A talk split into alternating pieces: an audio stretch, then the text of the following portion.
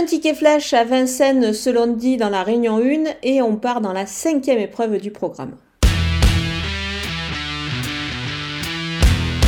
Le numéro 10, Carnaval du Vivier, débute sous la selle à 10 ans, mieux vaut tard que jamais. C'est vraiment un cheval qui, euh, possède pas mal de qualités, il a, démontré des moyens à l'atelier, alors pourquoi pas, ça peut se révéler un, bon coup euh, sous la selle pour cette première. L'engagement est bon, il est associé au jeune Léo Balu qui a démontré pas mal de qualités. Voilà, pour l'opposition, moi je me méfie évidemment du numéro 9, Éveil du Châtelet, euh, qui s'entend très bien avec sa partenaire.